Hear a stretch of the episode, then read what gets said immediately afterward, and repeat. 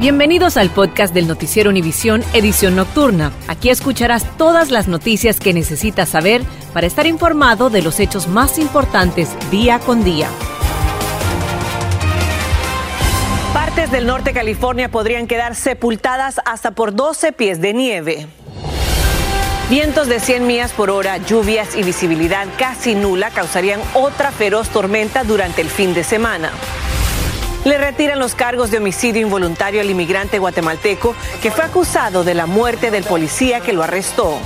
Se hizo justicia y ahora aquellos que le propinaron esta gran injusticia a Virgilio tendrán que rendir cuentas. Las farmacias Walgreens y CVS empezarán a vender la píldora abortiva Mifeprestone en varios estados. Veremos cuándo y dónde. Le diremos quién es y cómo se prepara el mexicano que intentará cruzar nadando el Canal de la Mancha entre el sur de Inglaterra y Francia.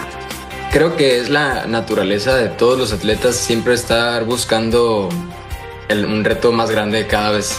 Comienza la edición nocturna. Este es Noticiero Univisión, edición nocturna, con Maite Interiano y Elian Sidán.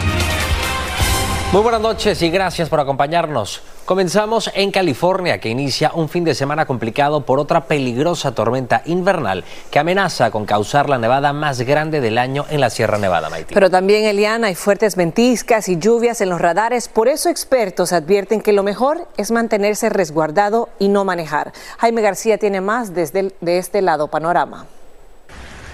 La lluvia regresó a California como preámbulo de la que se pronostica como una magna tormenta de nieve que golpeará en la zona norte y centro de la Sierra Nevada, amenazando con sepultar caminos y comunidades hasta con 12 pies de nieve. Mucha gente canceló y la gente que no ha cancelado le estamos llamando y diciéndoles que a lo mejor este fin de semana no es el mejor fin de semana de venir acá a mirar a la nieve, que mejor se esperen después de la tormenta porque la nieve va a estar aquí el lunes. Comunidades como Lake Tahoe en la frontera de California con Nevada están bajo advertencia de ráfagas de hasta 100 millas por hora, produciendo ventiscas por lo que se recomienda no transitar por la sierra. Altos vientos van a cuestionar que haya mucha este, nieve este, en el aire que va a, va a reducir la visibilidad, por lo tanto va a ser bien difícil manejar, prácticamente imposible, con visibilidad a prácticamente cero. Desde ayer los servicios de emergencia emitieron la voz de alerta, ordenando la evacuación del famoso parque de Yosemite. Y es que los riesgos para la vida humana son reales. Cierran las carreteras y dejan que la nieve nomás caiga y no, no, no, no, no limpian nada de las carreteras. Pues aquí se queda la gente cuatro o cinco días. La rara condición de ventisca será resultado de intensas nevadas y fuertes vientos, que habrán de prolongarse por lo menos hasta mañana sábado dejando en promedio entre 5 a 8 pulgadas de nieve por cada hora. Quienes hoy se aventuraron a viajar por carreteras en la Sierra Nevada requirieron del máximo de precaución. Sí, sí está peligrosa, pero con las cadenas puede ser que esté mejor que ir sin cadena, ¿verdad? Porque hay que protegerse uno de, este sistema de, de, la nieve de hoy en día. La Oficina de Servicios de Emergencia de California advirtió la posibilidad de interrupciones en el suministro de energía eléctrica y de otros servicios básicos en toda el área de esta magna tormenta invernal. Tengan linternas, baterías, comida, agua, medicaciones, cosas para sus perros, para sus hijos. Como californiano, saber que ahorita estamos en la mera temporada peligrosa. En Foothill, California, Jaime García, Univisión. Y este temporal invernal en California se produce a solo días de que comience oficialmente la primavera. Se pronostican hasta 10 pies de nieve acumulados en las próximas 48 horas. Pero ¿qué más se puede esperar? La meteoróloga Nelly Carreño nos tiene la respuesta. Muy buenas noches, Nelly, te escuchamos. Muy buenas noches. Esa tormenta va a durar la mayor parte del fin de semana y por eso ya tenemos todo tipo de avisos, advertencias y vigilancias, pero las más importantes están en esta zona que son los avisos por ventisca debido a vientos de hasta 70 millas por hora y nieve que se va a acumular entre 5 a 10 pies, no pulgadas, 10 pies. Por eso tenemos este riesgo en partes de California. Aquí se puede ver la circulación que va a seguir empujando varias olas de precipitación, lluvia en algunas zonas como Sacramento Y también San Francisco, pero realmente esta es la zona donde en estos momentos se está depositando entre 2 a 4 pulgadas de nieve por hora. Zonas como Donner Pass van a ver entre 7 a 8 pies en cuanto a la nieve y South Lake Tahoe entre 4 a 6 pies. En estos momentos no pueden ver, la visibilidad es cero en toda esta zona. Obviamente es una tormenta que vamos a seguir vigilando durante el fin de semana muy complicado el panorama, hay que estar muy pendientes. Y bueno, también les cuento que José Inés García Zárate, un migrante indocumentado en 2017, fue declarado no culpable de asesinato y será deportado. El mexicano que había sido deportado cinco veces del país y condenado por siete delitos graves antes del sonado caso de San Francisco, está bajo custodia de inmigración desde el pasado 16 de febrero y será devuelto a México. Y el jefe de la policía de Los Ángeles, Michael Moore, cumplió su último día de trabajo tras 42 años de servicio, los últimos cinco y medio como jefe. El departamento se despidió de Moore este jueves con un cordón ceremonial de honor. Decenas de agentes se alinearon frente al cuartel general saludando y aplaudiendo mientras Moore y su esposa se abrían paso. Y en California arrestaron al sospechoso de matar a tiros a un hombre y herir a otras dos personas en un consultorio dental de la ciudad de El Cajón. La policía lo describió como un expaciente del consultorio disgustado, quien tras causar el tiroteo huyó en un camión U-Haul. Horas después fue capturado gracias a un sistema de identificación de placas de autos buscados. Tras deliberar durante 14 horas, un jurado declaró culpable a Michelle Troconis de todos los cargos por el asesinato de Jennifer Dulos casi cinco años después de que la madre de cinco hijos desapareciera en Connecticut. Troconis también enfrenta cargos de conspiración para cometer asesinato, manipulación de pruebas y obstaculización de la acusación. Y en Florida se demostró la inocencia de un joven guatemalteco que pasó casi un año detenido por la muerte de un policía que lo había arrestado. Revisiones de los videos del incidente y la autopsia de la gente llevaron a la absolución del muchacho tras comprobarse que no tuvo nada que ver con el fallecimiento del oficial. Danay Rivero tiene los detalles del caso. La batalla por la inocencia en el caso de Virgilio Aguilar Méndez se ganó luego de que se desestimara el caso en contra del joven guatemalteco de 19 años por la muerte de un agente de policía de Florida mientras era detenido. Se hizo justicia y ahora aquellos que le propinaron esta gran injusticia a Virgilio tendrán que rendir cuentas. La odisea de Virgilio comenzó en mayo de 2023 en este video de la cámara corporal del policía Michael Kunovich se puede ver cómo es detenido. Virgilio parecía algo confundido y es que el joven de origen indígena no habla inglés ni español, sino una variación del maya conocida como mam.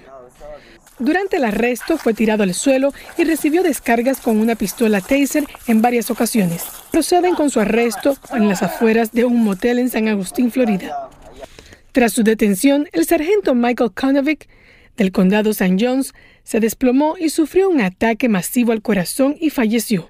Virgilio fue puesto tras las rejas, donde lleva ocho meses, acusado de homicidio involuntario agravado y otro delito grave por resistirse al arresto. Al conocerse las imágenes, muchos salieron a su defensa. El oficial lo paró, lo, lo detuvo por ser una persona de color. Él no estaba haciendo nada mal, estaba afuera de su vivienda hablando por teléfono, que es algo totalmente y completamente legal. Según el reporte forense, la muerte del sargento Konovec fue natural y agregó que sufría hipertensión y una enfermedad cardiovascular que le provocó una arritmia cardíaca en la que influyó el esfuerzo que hizo por detener al joven inmigrante, quien en aquel entonces tenía 18 años. De momento, Virgilio permanece bajo custodia federal y enfrenta una orden de deportación, pero sus abogados están peleando su caso migratorio para que permanezca en el país. Regreso al estudio. Gracias, Danay. Y estas imágenes son el emotivo encuentro entre un ayudante del sheriff de Florida y la bebé a la que le salvó la vida tras un accidente. Antes, una cámara había captado el momento en que una bicicleta pasa a 100 millas por hora y termina en un choque mortal. El sargento David Musgrove fue el primero en llegar a la escena donde sacó con todas sus fuerzas a la bebé Lola. La bebé fue llevada al hospital y sobrevivió. Hoy el policía se reunió con la familia accidentada para celebrar la salida del hospital de Lola y la familia ahora le dice el tío David. Y otro dramático rescate tuvo lugar hoy en Louisville, Kentucky, sobre el río Ohio. Un camión rastra se salió de la vía y quedó colgado a 22 metros de altura. Los bomberos tuvieron que realizar una complicada operación para rescatar a la conductora que salió ilesa, pero como era de esperarse, bastante asustada. Estás escuchando la edición nocturna del noticiero Univisión.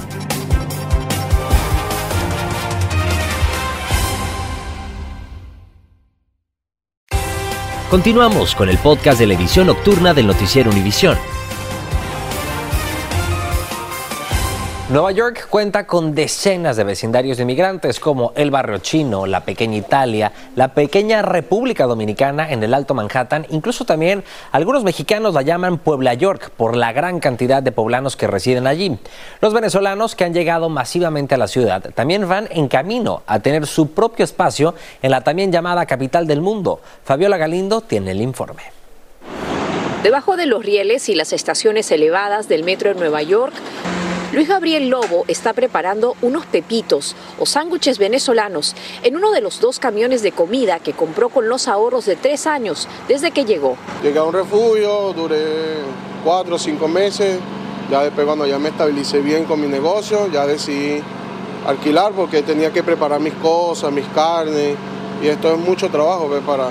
En el refugio solo entraba a dormir nada más y decidí alquilar una casa. Pues y ahí recibió a mi hermano. Sale adelante gracias a su trabajo y a que puestos venezolanos como los de él empezaron a surgir en esta avenida hace poco más de dos años. ¿Por qué esta avenida? Porque aquí es donde se concentran más los venezolanos, pues casi todos los inmigrantes llegamos aquí a buscar trabajo, a cualquier otra cosa, y es la avenida más transitada. La avenida que corre a lo largo de comunidades de Ecuador, Colombia, Perú, entre otras, es la vía que miles de inmigrantes han tomado para llegar al éxito. Cuando empecé, al principio fue un poco complicado, pero ya a raíz de que llega siempre va a haber gente buena, gente mala. Juliet vende zapatos en la Roosevelt y se siente cómoda porque todos hablan español. Aquí a, comprarme este ecuatorianos, colombianos, dominicanos, hasta venezolanos también han pasado. La comunidad venezolana es la que más rápido crece en la Gran Manzana. Son casi la mitad de los cerca de 180 mil migrantes que han llegado últimamente, pero podría demorar años a que se establezcan. La llegada de negocios con clientela de una nacionalidad es el primer paso para la creación de una ciudad en clave. La visión de, de algo más, algo más y la verdad que es una fuente de empleo. ¿Qué significa esta avenida para ti ahora que tienes tu propio negocio? Lo mejor que me ha pasado a mí. Nueva York es lo mejor, sí. En Queens, Nueva York, Fabiola Galindo, Univisión. Una metrópoli del norte de California fue considerada como la ciudad más feliz de los Estados Unidos, de acuerdo con un estudio del sitio de negocios Wallet Hub. Es la ciudad de Fremont, en el condado de Alameda, que encabezó la singular lista de las ciudades más felices del país. Un factor que contribuye que la ciudad sea la más feliz del mundo es la mayor proporción de hogares con ingresos superiores a 75 mil dólares. Los analistas también destacaron que la ubicación influye en la felicidad al depender de qué tan brillante o sombrío puede ser el día. Pasamos a revisar cuáles, además de Fremont, son las cuatro ciudades que encabezan esta lista. En segundo lugar tenemos a Overland Park en Kansas. Le sigue San José en California. En cuarto lugar está Madison Wisconsin y la quinta posición la tiene Irvine también en el estado de California. Qué interesante. Y en noticias de salud les cuento que farmacias como Walgreens y CVS empezarán a vender la píldora abortiva mifepristona en varios estados tan pronto como la próxima semana, según reporta el New York Times. Inicialmente se ofrecerá en un reducido número de farmacias en Nueva York, Pensilvania, Massachusetts, California e Illinois. Ninguna de las dos cadenas venderá el medicamento por correo. Las autoridades sanitarias del país redujeron hoy de 5 a 1 las recomendaciones de aislamiento para personas que den positivo a COVID-19 y si ya se sienten mejor y sin fiebre. Los Centros para el Control y la Prevención de Enfermedades, asimismo, aconsejaron que quienes hayan estado enfermos con COVID o con algún otro virus pueden usar mascarillas por cinco días. Claudia Sheinbaum, la candidata a la presidencia de México por el partido oficialista Morena, inició su campaña en el Zócalo de la Ciudad de México. Ante miles de simpatizantes, la candidata cometió un grave error durante el discurso al decir, y cito, solo hay dos caminos este 2 de junio, que siga la corrupción, rápidamente Sheinbaum ratificó que siga la transformación y que regrese la corrupción.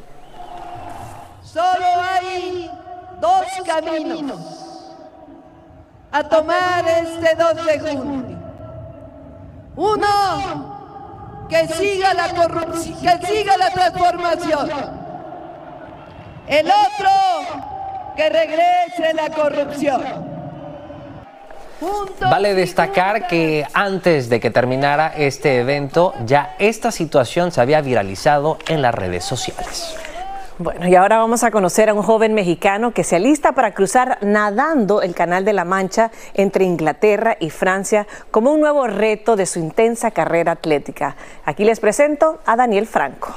personal que me puse a los 18 años que el 12 de septiembre de 2021 pude cumplir. Él es Daniel Franco, el joven mexicano que en septiembre del 2021 se convirtió en el triatleta más joven en completar el famoso Ironman en Niza, Francia. Empieza con 4 kilómetros en nadando en mar abierto, luego 180 kilómetros pedaleando en bici y termina con 42 kilómetros corriendo, o sea, un maratón. Y ahora, a sus 22 años, Daniel se ha propuesto nadar a mar abierto 21 millas en el famoso Canal de la Mancha que conecta Inglaterra con Francia. Estaba buscando en foros y cosas así, eh, estaba preguntando a, a personas muy experimentadas que si cuál es más difícil, digamos, 160 kilómetros corriendo o 30 kilómetros nadando. Y ahí una persona me, me dijo que de 30, que 30 kilómetros nadando era muy cerca a lo que era el canal inglés. Daniel se ha convertido en un creador de contenido, motivando a sus seguidores. Yo cuando comencé esto, pasaron dos cosas. Uno, jamás me imaginé que tantísima, tantísima gente les iba a importar.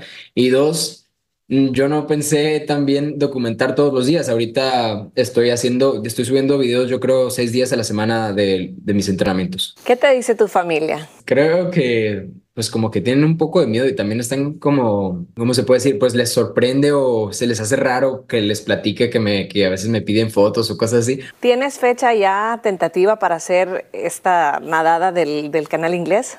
Sí, eh, verano de 2025 y hasta ese entonces va a estar entrenando. Él espera poder llevar a su familia, pero es un viaje muy costoso. Pero dice que lo tiene que acompañar un médico, un otro barco y él. Solo tres personas pueden ir en esa competencia. Maiti, definitivamente una gran hazaña y creo que la pregunta de todos es, ¿en algún punto puede parar? No puede parar y él dice que le va a demorar entre 10 y 15 horas. Puede flotar para comerse un gel y seguir nadando. Increíble. Así que mucha suerte, Daniel. En efecto, mucha suerte. Y bueno, les cuento que el Tribunal Electoral de El Salvador le entregará las credenciales a Nayib Bukele que lo acreditan como presidente electo. Y un debate en el Congreso de Bolivia se convirtió en toda una batalla campal entre los legisladores.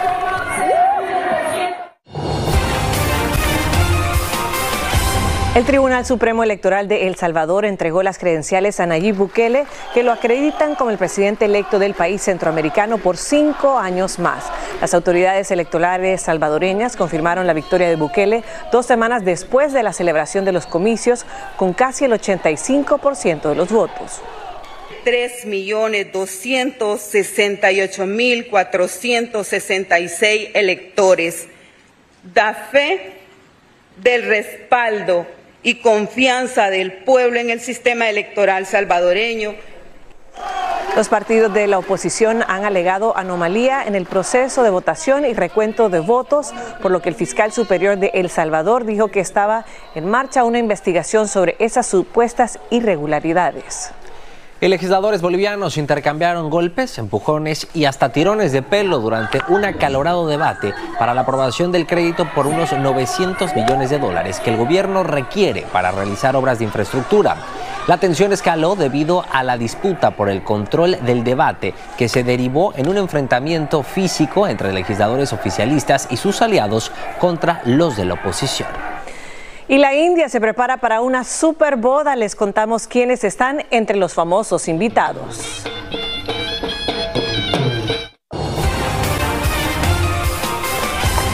Y nos despedimos, Elian, con una boda que promete ser todo un récord. El multimillonario industrial Mukesh Ambani se prepara para la boda de su hijo, una gran fiesta en la que se espera que multimillonarios como Bill Gates, jefes de Estado y miembros de la realeza de Hollywood y de Bollywood asistan a la fiesta que va a durar tres días. Efectivamente, Mighty, entre los casi 1.200 invitados figuran Ivanka Trump, también multimillonarios indios, el legendario jugador de cricket Sachin Tulderberkar y también celebridades del cine indio.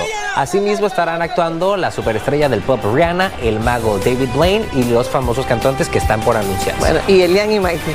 Esperemos que la invitación no se haya perdido. Buenas noches.